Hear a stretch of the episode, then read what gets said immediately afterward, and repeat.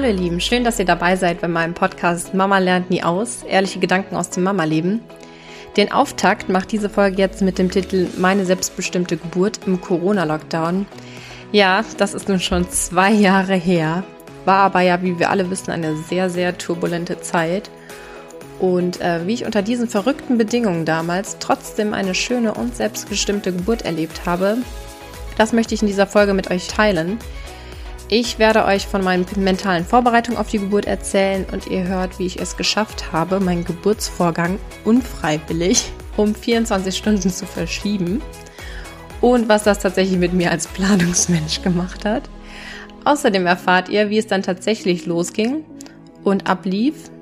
Und zu guter Letzt fasse ich euch nochmals meine persönlichen Tipps und Tricks für eure Geburt zusammen.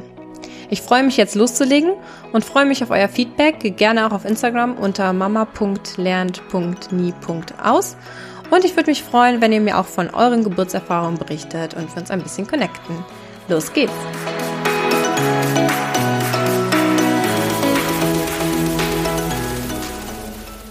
Ja, wie ich eingangs schon gesagt habe, bin ich 100% Planungsmensch und Planungsmensch versus Geburt, das geht irgendwie nicht zusammen, weil Geburt kann man einfach nicht planen.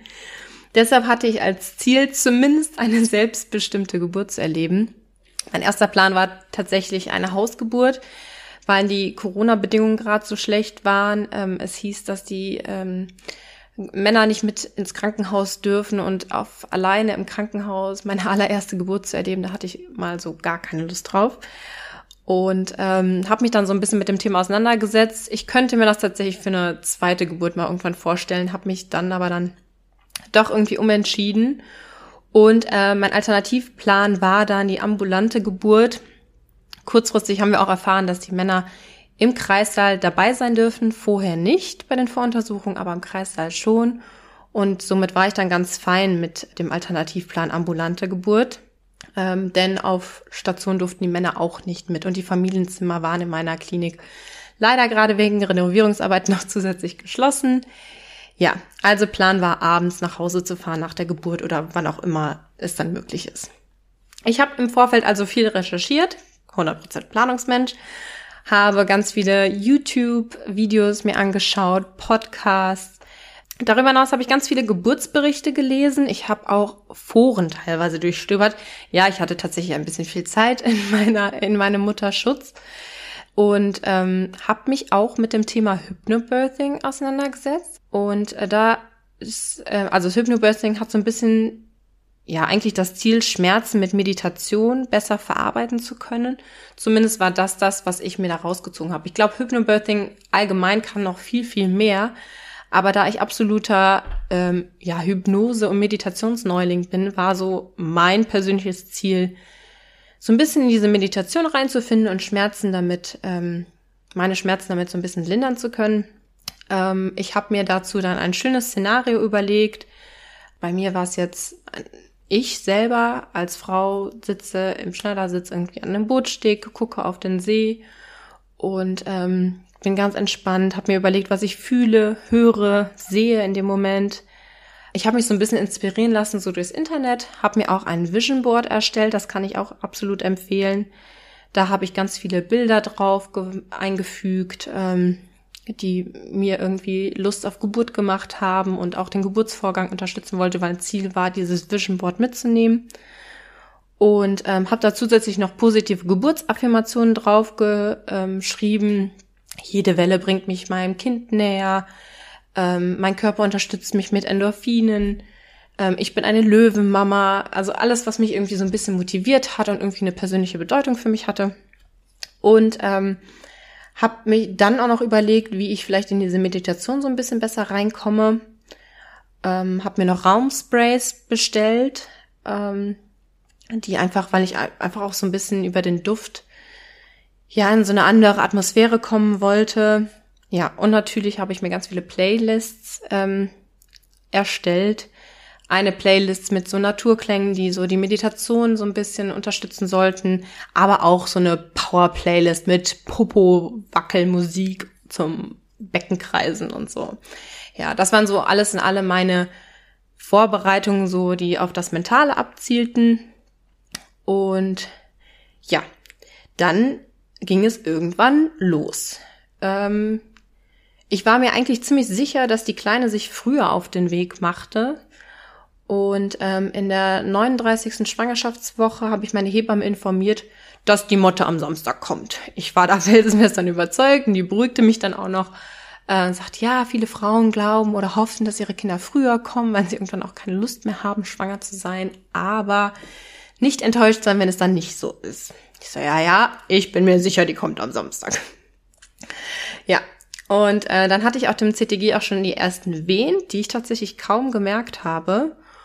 Und zu Hause ging mir dann der Schleimpfropf ab und ich dachte so, jo, ich lieg richtig mit meiner Tendenz.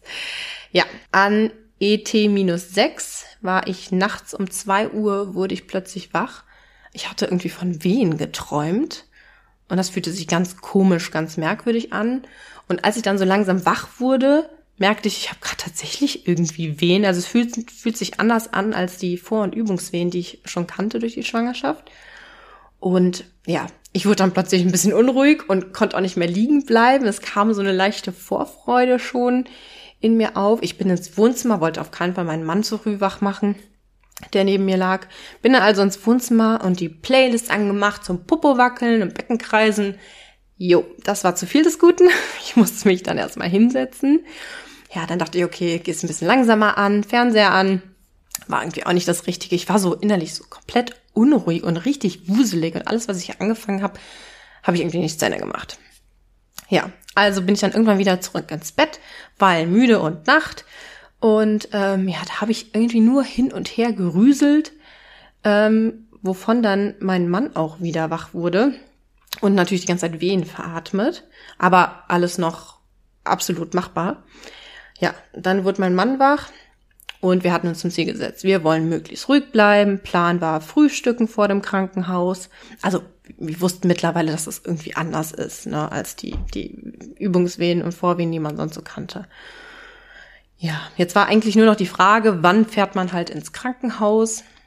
Wir wussten, dass mein Mann zu den ähm, Voruntersuchungen nicht dabei sein durfte, ähm, so dass wir halt möglichst spät ins Krankenhaus fahren wollten. Also wirklich, wenn man uns sagt, sie dürfen in den Kreissaal, ne, weil alles vor Kreissaal muss ich wegen Corona halt alleine machen, hieß es. Ja, und ähm, dann haben wir mal im Krankenhaus angerufen, wie so die Lage ist, was die empfehlen. Die sagten, sie können kommen, aber denken Sie an die Corona-Bedingungen, ne? Sie, wenn sie hier untersucht werden und so, muss ihr Mann draußen bleiben. Ja, alles klar. Ich fühlte mich noch nicht so, dass ich irgendwie ähm, betreut werden, professionell betreut werden muss in der Klinik. Also haben wir gesagt, okay, wir gehen jetzt erstmal spazieren. Spazieren hilft. Okay. Ja, dann haben wir einen schönen äh, Spaziergang gemacht. Bei schönstem Sonnenschein sind wir morgens früh um acht dann, also Wahnsinn auch wie die Zeit rast, ähm, sind wir dann spazieren gegangen und wir haben noch Fotos gemacht und Videos, immer wieder Wehen veratmet. Mein Mann hat mich gefilmt, wie ich in den unpassendsten Momenten irgendwelche Wehen veratmet habe. Und irgendwie war es ja eine lockere Atmosphäre. Wir haben gelacht und irgendwie uns gefreut gemeinsam. Und ähm, ja, plötzlich kamen aber die Wehen immer schneller. Und äh, eigentlich hat es auch schon so mit alle zwei, drei Minuten gestartet. Und ich dachte so, hey, also das kann nicht sein, was ich da, also ich habe das mit der App aufgezeichnet. Ich dachte so, nee, das kann nicht sein, dass die so in so kurzen Abständen schon kommen. Naja, dann haben wir einen langen Spaziergang gemacht. Ähm, und die Wehenabstände wurden immer kürzer. Ich wollte auch noch unbedingt, wie bescheuert, die große Runde gehen. mein Mann hat mich dann überzeugt, dass wir vielleicht doch umdrehen sollten. Ja, das haben wir dann Gott sei Dank auch gemacht. Und auf dem Rückweg, ich sag's euch, ich habe jede Minute Wehen gehabt und Panik bekommen, dass wir es dann plötzlich nicht mehr nach Hause schaffen. Also dieser Spaziergang hat das so gefördert, das Ganze. Und wir mussten noch so einen Deich hoch. Und dieser Deich, keine Ahnung, 50 Meter oder so geht der hoch. Ähm, ey, wir sind alle zwei Meter, glaube ich, gefühlt stehen geblieben und haben erstmal eine Minute lang habe ich Wehen veratmet.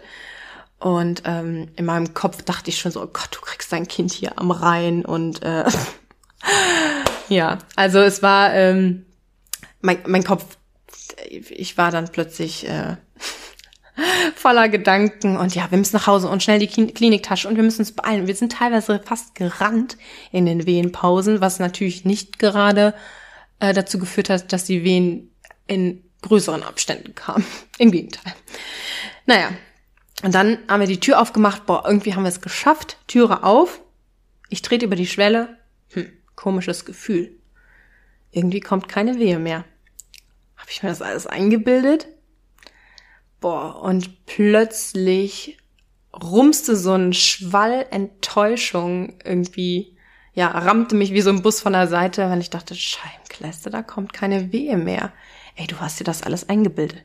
Nee, Moment mal, Sabrina, eingebildet hast du dir das nicht, dein Mann war ja auch dabei. Aber es kam tatsächlich keine Wehen mehr. Und den ganzen Tag über, also kamen nur noch so ganz minimale Wehen, wenn überhaupt. Da war ich mir noch nicht mal sicher, ob das überhaupt Wehen sind ja, so im Nachhinein war mir dann klar, dass mein Körper halt einfach so plötzlich sich in einer Stresssituation befunden hat, weil ich dachte, wir kommen nicht mehr rechtzeitig nach Hause, dass mein Körper für sich entschieden hat, Moment, hier ist nicht die richtige, nicht der richtige Ort, nicht der richtige Zeitpunkt, um jetzt ein Kind zu kriegen. Und es macht ja auch total Sinn, weil früher, wenn man vor dem Säbelzahntiger flüchten musste, dann hat man auch nicht unterwegs das Kind verloren, sondern der Körper hat sich dann auch besonnen und hat gesagt, okay, wir warten, bis wir nicht mehr auf der Flucht sind, bis wir wieder in unserer sicheren Höhle sind und äh, wo wir in Ruhe, in geschützter Atmosphäre dann ein Kind bekommen können. Ja, ich war nicht auf der Flucht vor dem Säbelzahntiger, aber ähm, ja, irgendwie trotzdem in so einer Fluchtsituation. Also unfreiwillig geschafft, meine Geburt zu verschieben. Ähm, und als ich dann tatsächlich abends ins Bett musste, ihr glaubt nicht, wie enttäuscht ich war, weil ich hatte mich so gefreut, dass es losgeht. Und ähm, habe mir auch Vorwürfe gemacht, dass ich was falsch gemacht habe. Ne? Naja, und dann sind wir halt abends ins Bett. Ja, und dann in der Nacht, dann ging es wieder los. In der Nacht wieder gleicher Beginn. Ich habe wieder von äh, Wehen geträumt, war wieder wach. Laut App kamen die Wehen äh, alle fünf Minuten so circa 30 bis 40 Sekunden lang. Und diesmal habe ich nicht gezögert. Ich habe meinen Mann direkt geweckt. Ich wollte nicht wieder so enttäuscht werden. Und äh, ich habe ihn auch direkt gebeten, dass wir bitte sofort ins Krankenhaus fahren. Ich will wissen, ob diese Wehen muttermundwirksam sind. Und ich habe kein, keine Lust mehr auf irgendein rumspazieren gehen. Und äh, ja, nee, ich wollte jetzt wissen, was Sache ist. Ähm, ich habe sogar angefangen, äh, meinen Mann zu drängeln und im Vorbereitungskurs, äh, da hatten wir noch gelernt oder hatten die Männer gesagt bekommen, solange eure Frau noch reden können oder euch noch Anweisungen und so geben können, müsst ihr noch nicht ins Krankenhaus fahren. Erst wenn die richtig böse werden und sagen, los, wir müssen los und dann nicht mehr viel kommt, sondern einfach nur noch los, los, los, dann ist der richtige Zeitpunkt, ins Krankenhaus zu fahren. Solange die vorher noch irgendwie erklären, argumentieren und überlegen können, könnt ihr noch getrost zu Hause bleiben. Eure Frauen sagen euch, wann es, wann ihr los müsst. Und in diesem Zustand war ich dann auch. Und ähm, ja, ähm, bei der Aufnahme hieß es dann, dass ich äh, direkt nach oben darf zur Geburtsstation, äh, mein Mann aber draußen warten muss. Und ähm, ja, das war eine deutliche Kränkung für ihn, weil mein Mann musste wirklich draußen im Regen in der Kälte warten, während die streunenden Katzen da aus der Gegend, die durften im Windfang sitzen. Ähm, jetzt eine, im Nachhinein so eine lustige Anekdote, aber ich glaube, in der Situation fand man das gar nicht so cool. Naja, ich bin dann auf jeden Fall mit dem Aufzug hoch, voll peinlich, auch noch den Wald vor lauter Bäumen gar nicht gesehen und den Kreisteil nicht gefunden, obwohl es dick dran stand. Ähm, und dann wurde ich irgendwie in so einer Art Aufenthaltsraum dann ans CTG angeschlossen und dann kam ewig keiner mehr. Und im Nachhinein habe ich dann erfahren, war genau Schichtwechsel und ich hatte aber die ganze Zeit im Krankenhaus keinen Empfang und konnte meinen Mann nicht erreichen und konnte ihm natürlich auch nicht mitteilen, was jetzt gerade vor sich geht und ob es mir gut geht und ja, etc. Letztlich hat er wirklich von 5 Uhr morgens bis 7 Uhr zwei Stunden lang keine Info bekommen, was mit mir gerade passiert. Ja, ich habe dann äh, irgendwann die Info bekommen, dass es tatsächlich Wehen, waren, äh, Wehen waren. Und ähm, ja, wir sind dann in den Kreißsaal gegangen, dort wurde ich dann untersucht, der Muttermund war zwei Zentimeter offen und damit durfte ich offiziell auch in den Kreissaal umziehen, ähm, weil es auch an dem Tag sehr ruhig war. Also da hatten wir echt ein bisschen Glück. Dort angekommen habe ich dann zwei Mundschutzmasken bekommen, äh, mit denen ich dann draußen meinen Mann abholen durfte. Und ähm, ja, dann wussten wir irgendwie nicht so recht, wie es weitergeht. Äh, die Wehen, die da waren, die konnte ich gut veratmen und es fühlte sich auch halbwegs alles normal an, fast schon zu normal. Und ja, dann meinte die Hebamme noch, ja, sie dürfen sich jetzt hier äh, einrichten. Egal wo, ob auf der Toilette oder sonst wo, sie gehen hier nicht mehr ohne Baby raus, wir schaffen das. Und das war so wirklich magische Sätze, wo ich dachte so, krass, ja, darauf haben wir die ganze Zeit gewartet. Wir wollen mit unserem Kind, wollen wir nach Hause gehen, ja. Und ähm, ich glaube, das hat so ein bisschen was in mir ausgelöst, dass ich mich auf einmal fallen lassen konnte. Und ähm, ja, im Nachhinein hätte ich nicht gedacht, wie, also wie recht sie fast damit gehabt hätte, dass wir das Kind auf der Toilette bekommen. Aber dazu später mehr. Ähm, ja, dann habe ich mein Vision Board da aufgehangen und wir haben erstmal Frühstück bekommen. Boah, dieser Kaffee, der tat so gut. Und ich hatte tatsächlich sogar ein bisschen Hunger, obwohl ich so aufgeregt war. Ich habe dann die Geburtsklamotten schon angezogen, also ne, ein weites T-Shirt, das ich zur Geburt tragen wollte und eine äh, Sporthose. Das war auch die beste Entscheidung, weil es ging ja nachher so flott dann, dass ich froh war, dass ich mir das schon alles angezogen hatte vorab. Ja, aber dann haben wir uns erstmal auf einen mehrstündigen Aufenthalt eingestellt, weil wir ja wussten, dass die Geburt so bei Erstgebärden im Schnitt circa 12 bis 14 Stunden dauern kann. Und ähm, dann habe ich mich noch für einen Einlauf entschieden. Das ist auch etwas, was ich empfehlen kann. Ich hatte auch so ein bisschen Sorge, ähm, wie das dann halt ist beim Pressen, so, ne, mit dem Stuhlgang und ja, irgendwie hat das Ganze das erleichtert und ein Einlauf, der soll auch wehenfördernd sein und ähm, ja, fand ich im Vorhinein ein bisschen komisch. Im Nachhinein würde ich es bei der nächsten Geburt genauso wieder machen, also kann ich empfehlen. Ja, als der Regen sich dann lichtete, haben wir uns dann entschieden, spazieren zu gehen. Es war so circa neun Uhr auf einmal. Um Viertel nach haben wir uns dann zum Spaziergang abgemeldet und sind ins Treppenhaus gestartet. Und wir haben es ganze anderthalb Treppen weit geschafft, weil dann hatte ich meinen Blasensprung. Es war ein Knacken und dann lief es einfach wie warmes Pipi die Beine runter. Und ich musste so lachen plötzlich und mein Mann war vollkommen irritiert. Und ähm, ja, dann habe ich die Situation erklärt und wir sind wieder hoch und es lief gefühlt einfach die ganze Zeit weiter. Und die Hebamme begrüßt uns dann mit den Worten, Sie sind aber schnell zurück. Und ähm, ja, sie wollte mich dann untersuchen und ich lehnte ab, weil ich irgendwie so dieses dringende Bedürfnis hatte, mich frisch zu machen. Also bin ich dann auf Toilette gehuscht man darf da auch nicht abschließen. Aus gutem Grund, wie ich merken sollte. Und äh, mein Mann stand halt davor. Ja, und ich hatte schon echt vier heftige Wehen zu veratmen. Und ich dachte, ich bekomme mein Kind jetzt hier auf dieser Toilette. Ich hatte echt keine Ahnung. Ich wusste nicht, wie ich da wegkommen soll. Und mein Gehirn fing dann voll an zu spinnen, dass mein Kind einfach so rausplumpst und in die Toilette fällt hinterher. Mit klarem Kopf war mir dann auch klar, dass ein Kind nicht einfach so aus einem rausfällt. Aber ähm, ja, irgendwie war ich da so ein bisschen durcheinander. Und wir hatten eigentlich nur von der Toilette zwei Meter bis zu unserem Kreissaal. Aber selbst da musste ich, hm, ich glaube, eine Wehe war es, die ich ähm, veratmen musste. Und da war auch die Hebamme überrascht tatsächlich, dass ich auf diesen zwei Metern nochmal stoppen musste. Ja, im Kreißsaal habe ich mich dann am Bett festgehalten im Stehen und die Hebamme war sichtlich überrascht über das plötzliche Tempo, ähm, war aber dennoch komplett ruhig, total professionell, hat das CTG angeschlossen, hat um mich herum gerüselt. Ich habe das gar nicht mehr so richtig mitbekommen, weil ich so sehr auf meinen Körper konzentriert war. Ja, und plötzlich im Stehen, also wirklich wenige Minuten später, hatte ich das Gefühl oder hatte ich den Drang zu pressen.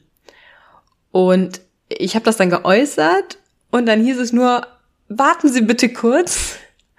Und ich dachte mir nur so, hä, wie soll ich denn warten?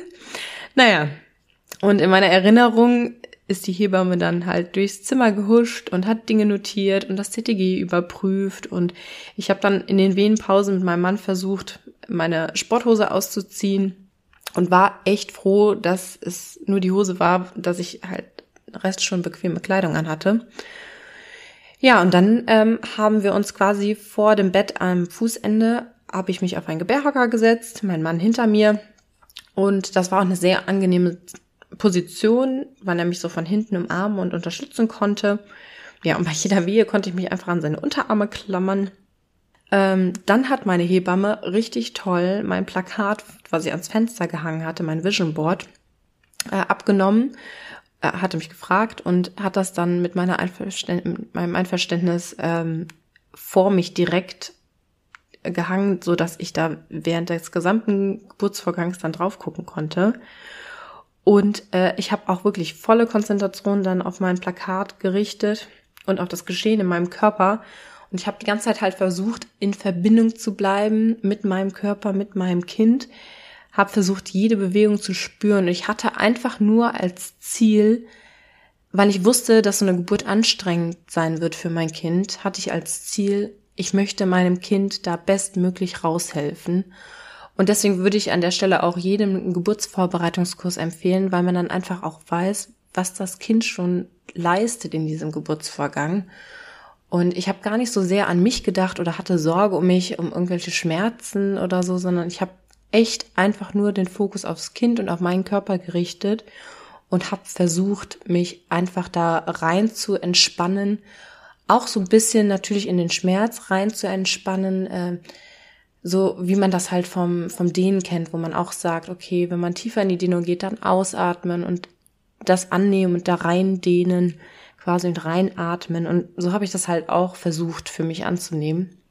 Und ähm, das hat echt super funktioniert. Und ich habe halt auch wirklich gemerkt, wie sie Stück für Stück halt weiter rutschte und ich hatte keine, definitiv keine Angst vor Schmerzen, sondern ich war voller Vorfreude.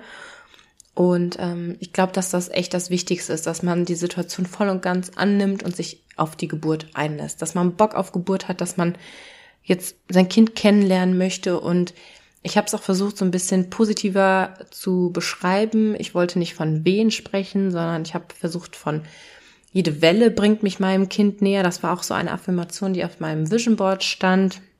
Und ähm, ja, dann hatten wir nur zwischendurch das Problem, dass das CTG immer wieder verrutschte durch meine Bewegungen und ähm, dadurch immer wieder der Herzschlag von der Motte nicht mehr hörbar war.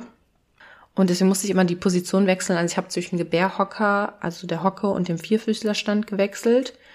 Auch das eine Empfehlung. Ähm, also dieses klassische auf dem Rücken liegen ist schwierig für den Geburtsvorgang, für die Geburt. Ähm, ich würde immer den Vierfüßlerstand oder die Hocke empfehlen, weil da einfach die Schwerkraft euch hilft. Ähm, wenn ihr auf dem Rücken liegt, dann müsst ihr gegen die Schwerkraft arbeiten und ähm, ja, das war auch was, was wir aus dem Geburtsvorbereitungskurs mitgenommen haben. Ähm, und es gibt auch andere Positionen, die das ein bisschen erschweren. Also wenn ihr irgendwie könnt, körperlich, dann versucht es im Vierfüßlerstand oder in der Hocke, sich am Seil festhalten, Gebärhocker oder so. Also ähm, da werdet ihr halt einfach von der Schwerkraft unterstützt. Genau, das CTG, das dann immer wieder verrutscht, das lenkte mich dann so ein bisschen ab. Ich habe mich aber immer wieder bewusst auf meine Atmung konzentriert und ähm, darauf, dass ich meinen Muttermund öffnen wollte. Tatsächlich waren das so meine Gedanken. Äh, man soll ja auch dazu den Mund entspannen, weil man so sagt, der Mund hängt gleichzeitig mit dem Muttermund zusammen. Ähm, wenn der quasi zusammengepresst ist, also die Lippen zusammengepresst sind, dann ist auch der Muttermund angespannt. Und deswegen habe ich halt versucht, auch den, meine Lippen zu öffnen und äh, auch das so ein bisschen zu unterstützen. Ähm, genau, immer wieder, wenn so meine Gedanken so ein bisschen abdrifteten, dann konnte ich mich halt mit meinem Vision Board wieder gut fangen. Also das war echt Gold wert. Ja, und dann so die letzten Wehen, die habe ich dann auch etwas lauter veratmet und auch so getönt dabei, wie gelernt.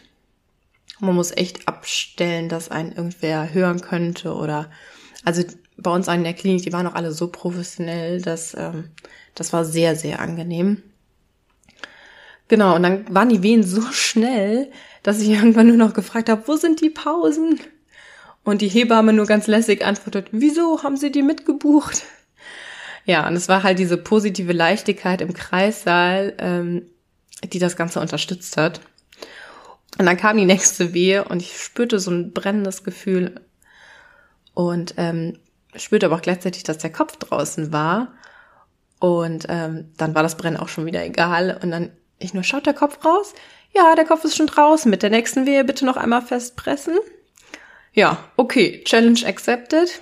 Die Motte kommt jetzt auf die Welt. So, Löwenmama voller Kraft und Zuversicht. Ja, und dann kam auch schon die nächste Wehe und der kleine Körper flutschte dann raus und ähm, abrupt, wirklich ganz krass abrupt, stoppten die Wehen. Und äh, ja, dann habe ich mich nach vorne gebeugt, vorsichtig. Und alle guckten mich an, also gefühlt guckten mich alle an. Und in Gedanken dachte ich, wow, sieht ganz schön sauber aus. äh, gar nicht so, ja, wie man das vielleicht aus Filmen irgendwie kennt und wie man sich das vorgestellt hat. Im Nachhinein habe ich dann erfahren, dass meine Mutter schon wohl sehr reif war. Also man nennt das dann sehr reif, wenn die Kinder halt wenig Käseschmiere haben. Und dann war ich irgendwie irritiert, dass niemand meine Motte hochnahm. Und dann habe ich nur gefragt, äh, darf ich sie hochnehmen? Und die Hebamme, ja, ist ihre Tochter. Alles klar. Dann habe ich sie hochgenommen und in dem Moment blieb tatsächlich die Zeit stehen irgendwie. Also es war so ein krasses Gefühl. Ähm, ja, ich hatte, ich wollte eigentlich, dass die Nabelschnur auspulsieren kann, ähm, weil da ja wirklich noch mal viel Blut in den Körper des Kindes übergehen kann und äh, so eine Anämie vermieden werden kann. Ähm, aber ich war auch gleichzeitig aufgeregt und habe dann gefragt, darf man mal die Nabelschnur durchtrennen? Ich hatte so Angst, dass das irgendwie nicht machbar ist. Und ähm, ja, dann haben die aber trotzdem noch gewartet. Und dann durfte mein Mann die Nabelschnur durchtrennen. Das möchte ich tatsächlich bei der zweiten oder bei einer möglichen nächsten Geburt irgendwann anders machen.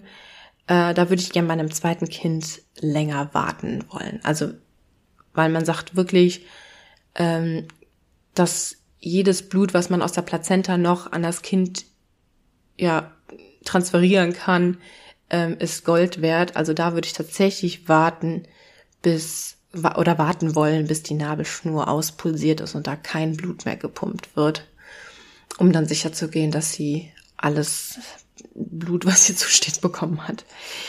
Genau. Ja, dann ähm, war es einfach krass. Also die Mutter war dann innerhalb von anderthalb Stunden seit dem Blasensprung ähm, geboren. Also nix von wegen zwölf bis 14 Stunden äh, im Durchschnitt für Erstgebärende. Und äh, ja, im Endeffekt dann ohne Hypnobirthing, sondern nur mit meinen Meditationsvorstellungen, ohne Popo wackeln, ohne Baden, ohne Raumdüfte, ohne all das, was ich mir eigentlich so geplant und erträumt hatte. Ja, dann sind wir auch gemeinsam aufs Bett zu dritt. Und äh, da war dann erst das erste Kennenlernen einfach. Ich habe sie dann auf meine Brust gelegt. Ich hatte von einem Breast Crawl gelesen, also dass das so ein bisschen das Stillen auch unterstützen soll, wenn man die Kinder auf die Brust legt und selbstständig die Brust finden lässt. Ähm, die können aufgrund des Geruches können die selbstständig dann die Brustwarze finden. Und ich war aber so ein bisschen ungeduldig, habe dann so ein bisschen unten an den Füßen geschoben in die richtige Richtung, aber letztendlich hat sie die Brust selbstständig gefunden. Das erste Andocken war auch irgendwie krass. Aber da achtet, achtet man noch nicht auf richtig, richtiges Andocken. So, da ist man erstmal froh, dass die überhaupt ähm, weiß oder wusste, wo sie hin muss. Genau, ja. Beim Andocken kam dann die Nachgeburt. Und dann haben wir uns die Plazenta angeguckt. Ich wollte unbedingt einen Blick darauf werfen. Und die war einfach riesengroß. Also die sah riesig aus. Und irgendwie habe ich so der Plazenta gegenüber, klingt doof, aber Dankbarkeit verspürt, weil ich dachte so krass, das hat mein Körper geleistet und das hat mein Körper aufgebaut, um meine Tochter zu ernähren die ganze Zeit. Also ich war wirklich dankbar in dem Moment. Aber es war wahrscheinlich auch die rosa-rot-Brille. Genau, und äh, während wir dann gekuschelt haben, wurde ich dann äh, genäht. Ich hatte ja eine kleine Geburtsverletzung und genau, nach dem ersten Stillen war dann die Erstuntersuchung und dann im Anschluss wurde ich auch noch untersucht. Dann hat in der Zeit der Papa gekuschelt mit ihr und mein Kreislauf war allerdings sehr im Keller. Ich hatte irgendwie viel Blut verloren. Man gab mir jede Menge Traubenzucker, um mich irgendwie wieder ein bisschen auf Kurs zu bringen. Und dann wollten die eigentlich, also sie wussten ja, dass ich eine ambulante Geburt haben wollte und relativ zügig nach Hause wollte. Und ähm, da haben die so irgendwie so eine interne Regel, dass die jemanden erst gehen lassen, wenn derjenige selbstständig duschen gehen kann. Ja, das konnte ich leider nicht aufgrund meines Kreislaufs. Darüber war ich sehr enttäuscht und sie haben mir dann auch zugeredet, dass ich doch bitte noch mit auf Station gehen soll und so. Ja, letztendlich durften wir dann aber noch ein bisschen länger im Kreissaal bleiben und äh, gemeinsam kuscheln und kennenlernen. Und ähm, ja, da, man hat halt versucht, mich noch so ein bisschen zu überzeugen, dass ich wenigstens eine Nacht auf Station bleibe. Aber ich habe mich partout dagegen gewehrt. Wegen Corona wollte ich das nicht. Ich wusste, dass mein Mann nicht mit darf. Und ich, also mir graute es einfach vor dem Moment, wo ich auf Station muss und mich von meinem Mann verabschieden muss. Er sich auch von seiner Tochter verabschieden muss. Und ich wollte das einfach nicht. Das war blöd wegen Corona, wegen der Corona-Auflagen. Und ja, dann waren wir tatsächlich bis zum frühen Nachmittag, also ich glaube so 15 Uhr waren wir dann noch im Kreissaal. Also wir hatten echt Glück, dass es ruhig war. Und dann habe ich mich doch dann irgendwie so ein bisschen überreden lassen, dass ich zumindest ein paar Stunden mit auf Station gehe. Aber ich hatte den Plan, dann abends nach Hause zu wollen. Und ähm, es war katastrophal, als wir uns äh, oder als ich mich verabschieden musste von meinem Mann. Also ich habe wirklich in meinen Hormonen, Rotz und Wasser geheult. Das war so schlimm, dass der nach Hause musste und ich einfach alleine mit unserem Kind bleiben sollte. Und ich hatte ja keine Ahnung, wie man jetzt weitermacht. Also ich hatte mich auch komischerweise nur informiert bis zur Geburt, also wie Geburt abläuft. Und alles danach, damit hatte ich mich noch gar nicht beschäftigt. Und äh, ja, ich war sichtlich überfordert. Und ähm, so war es dann auch tatsächlich auf Station. Auf Station war ich dann recht hilflos. Ich hatte halt dieses Baby auf den Arm, das mittlerweile aber am Schlafen war oder auch hauptsächlich geschlafen hat.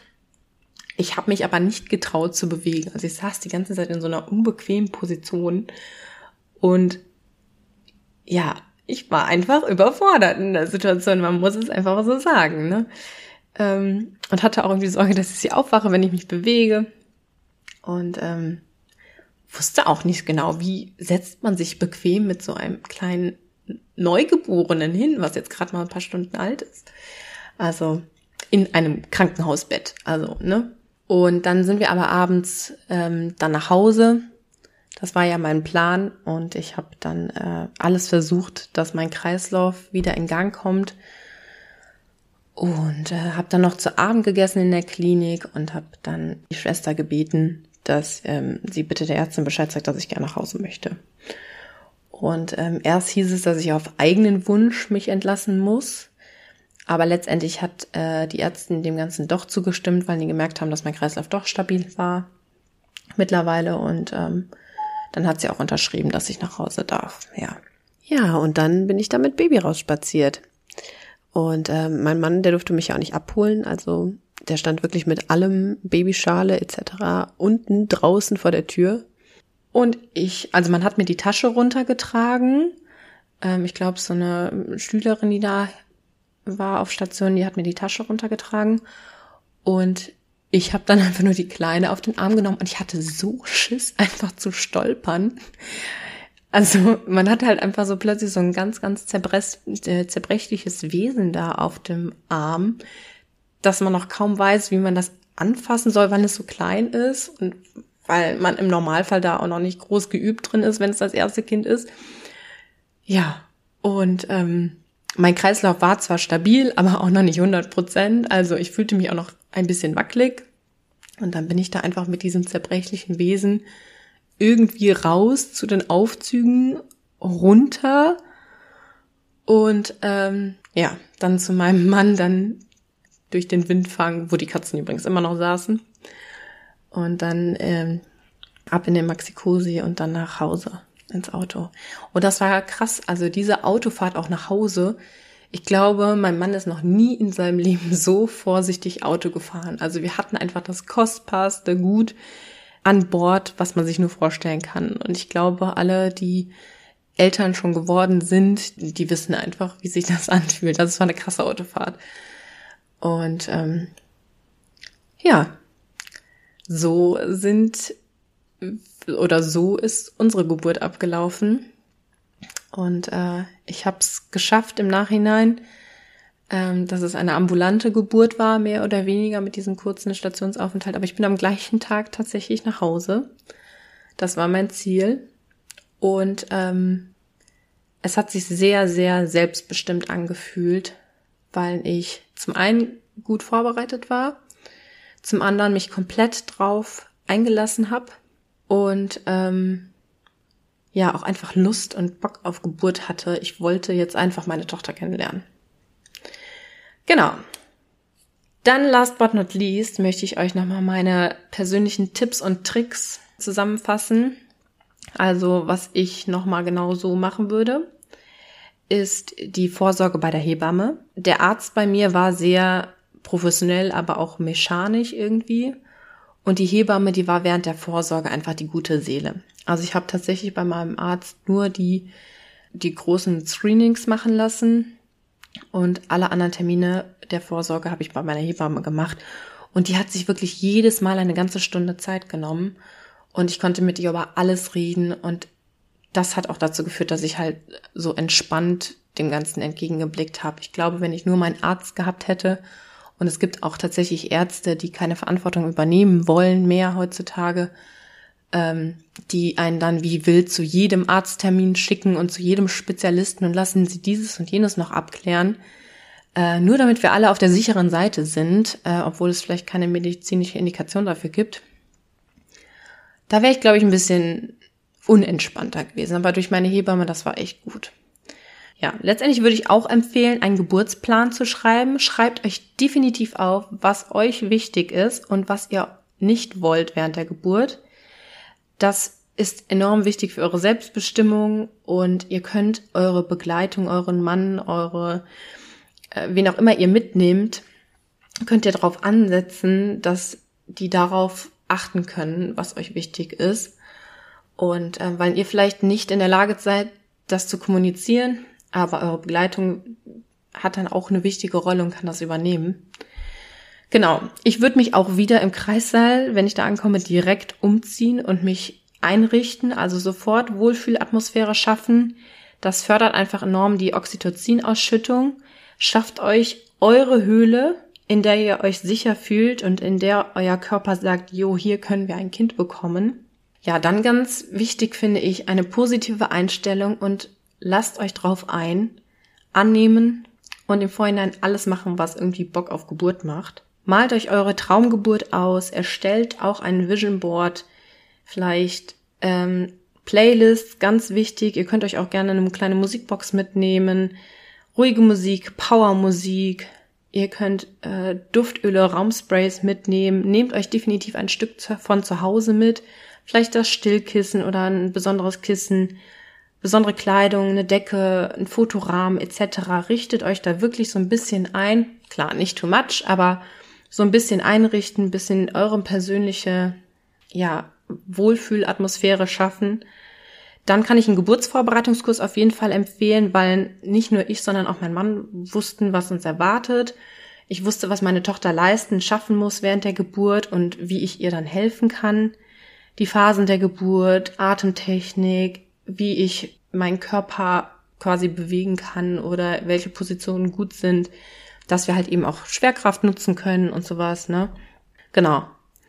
Positive Einstellung, habe ich schon gesagt, ist definitiv das Wichtigste. Ihr könnt im Vorfeld positive Geburtsberichte lesen, daher auch hier mein Geburtsbericht, der euch hoffentlich ein bisschen ähm, Mut macht.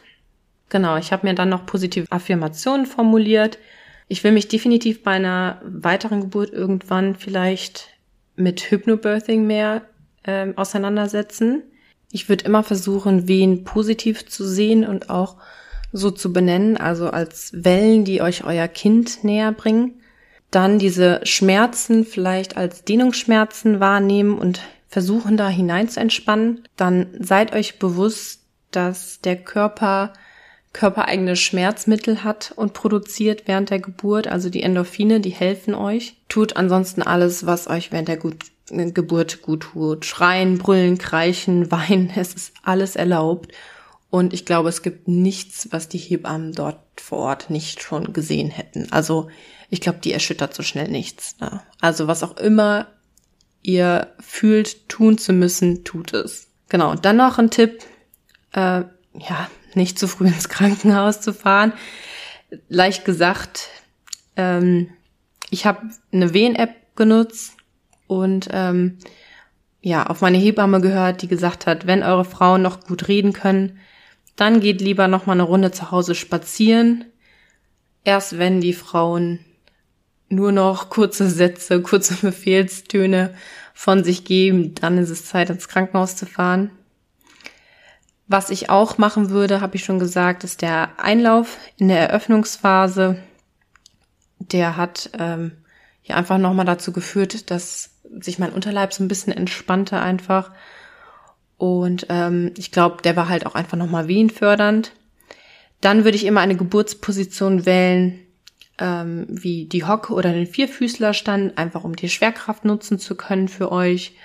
Und viel Bewegung. Also ich habe vorab auch, ähm, bin viel in die Hocke gegangen, habe versucht einfach meine Hüften zu öffnen und ähm, ja, Platz zu machen für meine Tochter. Ja, dann versucht wirklich während der Geburt mit eurem Baby in Kontakt zu, blei zu bleiben. Euer Baby meistert die erste Herausforderung in seinem Leben und ihr als Eltern helft eurem Baby, diese erste Herausforderung zu meistern und auf die Welt zu kommen.